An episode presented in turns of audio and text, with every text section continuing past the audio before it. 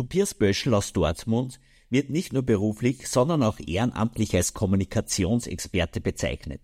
Sowohl Face-to-Face-Kommunikation als auch digitale Kommunikation stehen im Mittelpunkt von Vereinskommunikation. Er beschreibt nicht nur, wie optimale Kommunikation innerhalb und außerhalb des Vereins funktionieren, sondern kennt auch die gängigsten Herausforderungen, die Vereinsmitglieder zu bewältigen haben. Tobias erzählt uns auf einfache Art und Weise, wie Kommunikation im Verein gelingt. Hallo liebe Flowcity Community. Super, dass du wieder mit dabei bist beim Podcast für Vereine, Funktionäre und Mitglieder. Vereinsbrust ist dein Podcast für Vereine und neben Inspiration und Unterhaltung steht vor allem eins im Vordergrund. Gemeinsam für unsere Vereinswelt, denn Ehrenamt ist Ehrensache. Lieber Tobias, wir freuen uns, dass wir die heute bei uns im Podcast haben. Und da es ums Thema Kommunikation im Verein geht, lautet die erste Frage, was ist dir lieber, telefonieren oder Textnachrichten zu schreiben? ähm, bin ja ein Kind der 70er. Ich habe tatsächlich noch eine Tendenz, zum Telefon zu greifen. Sehr gut. Die zweite Frage, Mane. Bist du lieber am Rad unterwegs oder im Schwimmbecken beim Schwimmen? Ähm, Fahrrad, ganz eindeutig. Okay. Und bevorzugtes Social Media, Instagram oder Facebook? Ganz eindeutig Instagram, weil Vereinskommunikation im Ad Vereinskommunikation auch auf Instagram ist. Okay, spitze. Da wären wir schon direkt beim Thema Kommunikation im Verein. Wie bist du eigentlich zu dem spannenden und doch sehr komplexen und weitschichtigen Thema gekommen? ja, ähm, da muss ich ein bisschen ausholen. Ähm, ich habe äh, vor Urzeiten, vor mehr als 20 Jahren mal Kommunikationswissenschaft in Münster in Westfalen studiert. Ähm, dementsprechend zieht sich genau das Thema Kommunikation durch mein, durch mein gesamtes Berufsleben und in den in den letzten 20 Jahren war ich unter anderem, was weiß ich, äh, freier Journalist, Online-Redakteur, Pressesprecher, Kommunikationsmanager in Verbänden tätig, ähm, aber immer mit dem Schwerpunkt Kommunikation, interne Kommunikation, externe Kommunikation. Ähm, und vor knapp zehn Jahren habe ich angefangen, auch ehrenamtlich zu dem Thema ähm, Presse- und Öffentlichkeitsarbeit, Social Media, interne Kommunikation Krisenkommunikation für äh, Vereine in Deutschland, meistens Sportvereine, dann auch tatsächlich ähm, erste Workshops und Seminare zu geben. Und ja, so bin ich dabei geblieben. Und du hast ja einen durchaus interessanten Kanal, Social Media Kanal, den werden wir unten verlinken. Und da gibst du immer sehr viele Tipps preis. Und ähm, so vielleicht, du hast das jetzt erwähnt, die interne Kommunikation innerhalb von Vereinen. Also ihr trennt das ganz stark in den Verein drinnen und noch extern. Bei der internen Kommunikation gibt es da spezielle Ansätze, die was du verfolgst, wo man sagt, hey, man möchte da die Kommunikation, das Miteinander stark verbessern innerhalb vom Verein. Wie, wie könnte man da jetzt losstarten? Ähm, in, in meinen Seminaren fangen die auch meistens damit an, einmal nach links und rechts zu gucken. Ähm, wenn man sich anguckt, die interne Kommunikation ist tatsächlich auch in vielen Unternehmen und größeren Organisationen ein, ich nenne es mal ein Stiefkind der Unternehmenskommunikation.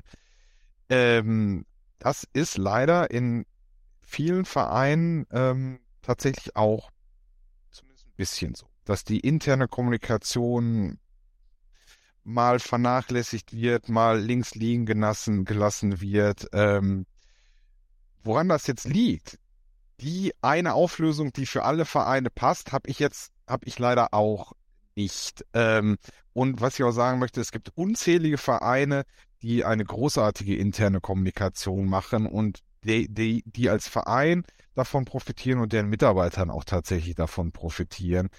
Ähm, wenn ich mal so auf die letzten zehn Jahre in meinen Seminaren und Workshops zurückgucke, ähm, haben sich so ein paar Faktoren rauskristallisiert, die ich zurückgespielt bekommen habe von den Vereinsvertretern, wenn es darum geht, was schlechte interne Kommunikation ähm, ist. Ähm, oft hängt das damit zusammen, dass dann im Verein meistens auf Vorstandsebene oder auf Leitungsebene dann tatsächlich schlicht kein Bewusstsein dafür gibt, wie wichtig interne Kommunikation tatsächlich für einen Verein ist. Ähm, dementsprechend werden für das Thema auch relativ wenig Ressourcen zur Verfügung gestellt, also Zeit, Mitarbeiter, Leute, Geld. Ähm, oft gibt es aber auch tatsächlich keine passenden Kanäle für die interne Kommunikation im Verein.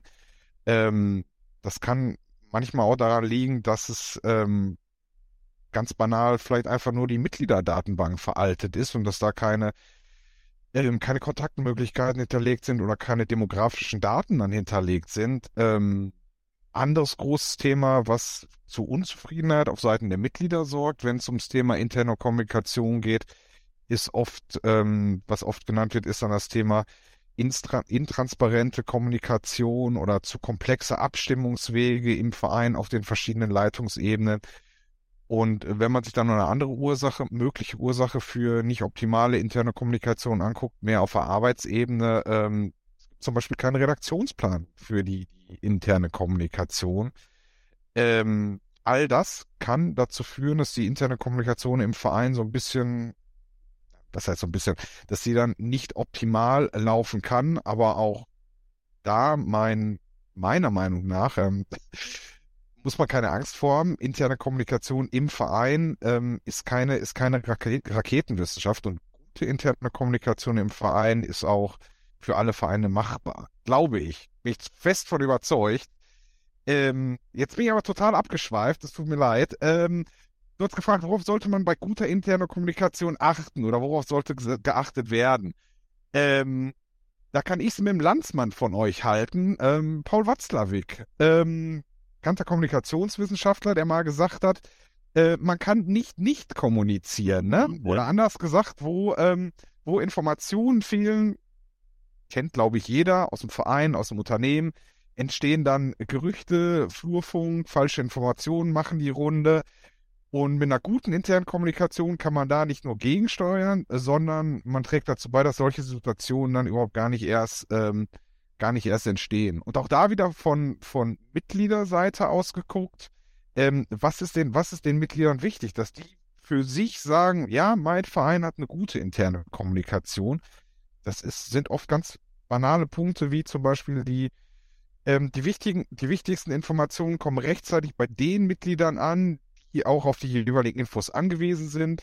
Die Vereinsleitung ist sichtbar und erreichbar ähm, der Verein und vor allem die, die Personen in Leitungspositionen vermitteln tatsächlich Wertschätzung, fördern das Engagement der Mitglieder. Dazu gehört aber auch, dass Veränderungsprozesse und Probleme tatsächlich adressiert und kontinuierlich begleitet werden und dass die Mitglieder ähm, bei wichtigen Entscheidungen auch tatsächlich einbezogen werden und sich über verschiedene Wege auch tatsächlich schnell und möglichst einfach dann tatsächlich einbringen können. Das wäre so mein Basisrezept für eine gute Vereinskommunikation. Hast du das vielleicht auch schon mal erlebt, dass in irgendeinem Verein oder Verband von seitens der Mitglieder so gekommen ist, hey, wir wollen eigentlich gar nicht über alles Bescheid wissen. Gibt solche Situationen auch? oder ja, äh, Stich, Stichwort, Stichwort Informationsflut, ne? Ja. Ähm, das kenne ich tatsächlich eher von ähm, von Unternehmensseite. Im Verein ist es meistens doch meiner Erfahrung nach und von dem, was ich zurückgespielt bekomme, eher so, dass ähm, die Mitglieder schon wissen wollen, äh, also, was passiert im Hinterzimmer. Also natürlich gibt es im, im Verein jetzt kein klassisches Hinterzimmer oder so, irgendwie sowas. Ähm, aber letztendlich glaube ich doch, dass viele Mitglieder wissen wollen, was im Verein vorgeht. Ich gebe dir recht, vielleicht jetzt nicht bis ins bis ins letzte Detail, wenn es darum geht, irgendwie einen Fördermittelantrag zu stellen. Ähm, aber ich glaube, die meisten Vereinsmitglieder wollen, um beim Fördermittelantrag schon zu bleiben, äh, schon wissen, für was ein Fördermittelantrag zum Beispiel gestellt wird, wie die Erfolgschancen vielleicht sind und wenn es dann tatsächlich die Mittel auch bewilligt werden, wofür die dann auch tatsächlich eingesetzt werden soll. Okay, ist spannend. Und vielleicht idealerweise sogar auch vorher noch gefragt werden. Leute, wir stellen hier einen relativ offenen Fördermittelantrag. Was sollen wir damit machen? Sollen wir die Duschen renovieren oder ähm, sollen wir das Außengelände frisch machen? Hm. Würdest du sogar sagen, dass es sehr wichtig ist, dass man bei jeder Entscheidung alle Mitglieder mit einbezieht? Ja, da sind, sind wir wieder bei dem Thema, was Manuel gesagt hat. Muss man, äh, muss man, will man tatsächlich alles wissen? Ähm, also ich glaube, da jeder kennt seinen Verein ja tatsächlich am besten. Und ich glaube, da, äh, wenn man in einer Leitungsrolle im Verein ist ähm, und vielleicht auch in einer leitenden Kommunikationsrolle im Verein, entwickelt man schnell ein relativ gutes Fahrgefühl dafür, was, bei welchen Themen die Mitglieder dann tatsächlich auch früh eingebunden werden sollten. Das können größere Themen sein, das können aber auch klei kleinere Themen sein, wo für, da, für den Verein, für die Mitglieder dann wirklich das Herzblut dranhängt.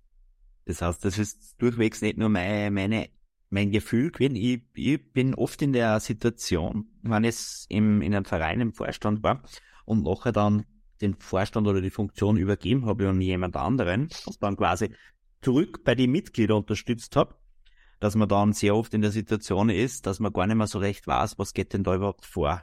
Und da war ich mir selber überhaupt nie sicher, ist es, weil man vorher einfach so viele Informationen gehabt hat oder weil einfach die Kommunikation intern, und das wird dann erst meist später bewusst, wann es dann selber dann trifft, nicht optimal ist.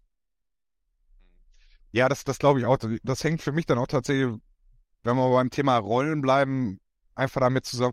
Du in der Rolle jetzt tatsächlich im Vorstand kriegst eben einfach unglaublich viel mit. Mhm. Sag mal, die, die Leute in der Rolle als, als Übungsleiter oder sagen wir bei größeren Vereinen als ähm, hauptamtliche Mitarbeiter kriegen auch noch eine ganze Menge mit und die ähm, normalen Vereinsmitglieder, ja, ne, da geht's, da kommt es eben oft dann tatsächlich meiner Meinung nach drauf an, dass der Verein das dann auch tatsächlich auf dem Schirm hat. Genau den Punkt, den du beschrieben hast. Ähm, nicht alle Mitglieder wissen automatisch alles, alles, ne? Das, sagen wir, und je größer der Verein ist, desto komplexer wird das Thema ja auch. Das kennt er ja auch aus, aus Organisationen. Je, je größer die Komplexität ist, desto schwieriger ist es dann auch tatsächlich überhaupt erstmal alle Leute in Anführungsstrichen nur zu erreichen. Mhm. Von ähm, motivieren und engagieren reden wir da noch gar nicht. Tobias, hast du aus deiner Erfahrung noch irgendwelche guten Beispiele wo mitbekommen, ähm, wo man sagt, hey, das funktioniert eigentlich recht gut, die, die Kommunikation intern? Ja, ähm, da, da geht mir ein Beispiel durch den Kopf. Ähm, ich kann euch jetzt den Vereinsnamen und den Ort nicht, äh, nicht nennen, ähm, aber das ist ein Beispiel, wie, äh, Kommunikation in einem Verein wirklich gut funktioniert hat. Es, ähm, sagen wir mal so, ist ein traditionsreicher Sportverein aus, ähm, aus Norddeutschland.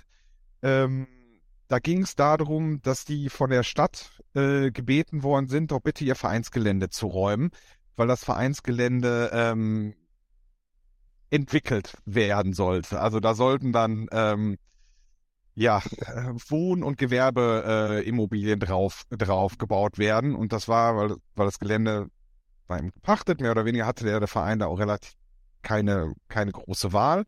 Ähm, und hat dann sofort erkannt, ja, das ist was, das geht unserem Verein im Zweifel an die Substanz, weil wir als Verein und unsere Mitglieder, äh, wir sind seit vielen, vielen Jahren hier, uns ist der Standort ans Herz gewachsen, ähm, und wenn, wir können jetzt einfach so als Verein nicht von jetzt auf gleich ähm, einfach an neuen Standorte ziehen. Natürlich wird es uns als Verein dann weitergeben, aber wir hängen schon an dem Standort. So, und dann wurde tatsächlich ähm, quasi eine ja, Grassroots, Grazwurzelkampagne mehr oder weniger gestartet, um erstmal dann wirklich alle, alle Mitglieder ähm, zusammenzubringen, ähm, denen das, das Thema dann auch tatsächlich wirklich persönlich auch nahe zu bringen und jetzt nicht nur durch eine E-Mail, hey Leute, äh, Stadt hat sich gemeldet, wir müssen, wir müssen umziehen, sondern das ist dann ein Punkt, wo, wo, wo dann wirklich drauf gesetzt oder wo dann erkannt wurde, das ist ein Thema, das geht uns tatsächlich alle an. Da müssen wir jetzt tatsächlich auch persönlich möglichst alle an einem Ort dann zusammenkommen und äh, drüber reden, drüber diskutieren und ähm, der Verein hat dann quasi auch seinen, seinen Mitgliedern, soweit ich das noch dann nachverfolgen konnte, auch ähm, seine Strategie ähm, präsentiert, wie, wie der Verein als Verein, als Organisation jetzt tatsächlich mit der Herausforderung dann umgeht und ähm, ab dann ähm, quasi auch die, die Mitglieder über alle größeren ähm, Veränderungen in dem Prozess dann tatsächlich auf, auf dem Laufenden gehalten. Das fand ich, das war ein, war ein gutes Beispiel. Sehr cool. Also wenn da der ganze Verein wieder zusammenhilft, das zeigt schon von einem großen Zusammenhalt. Verstehe. Ähm, Tobias, du hast gesagt, Kommunikation ist nicht nur von Face to Face, sondern auch digital. Hast du irgendwelche Tools oder Mittel, die du empfehlen kannst? Ja, digitale Kommunikation ist natürlich ein weites Feld. Ne? Wenn wir jetzt ähm, Social Media auch mal unter digital fallen lassen, ähm, würde ich da dann immer fragen, ähm, Social Media, was, was wollen wir eigentlich? Was wollen wir als Verein? Was ist mein, was ist mein Ziel als Verein und wie kann Kommunikation dann darauf einzahlen und wie kann dann innerhalb von Kommunikation ähm, Social Media dann drauf einzahlen? Ähm, und dann kommst du relativ ja schnell zu der Frage, wen muss ich tatsächlich ähm, erreichen, um meine Ziele als Verein zu erreichen? Also, lange Rede, kurzer Sinn. Ähm, wenn ich als Verein zum Beispiel auf der Suche bin nach ähm, neuen Mitgliedern, möglichst im Alter von 14 bis 29. Machen wir mal so das klassische Altersfeld auf, ne?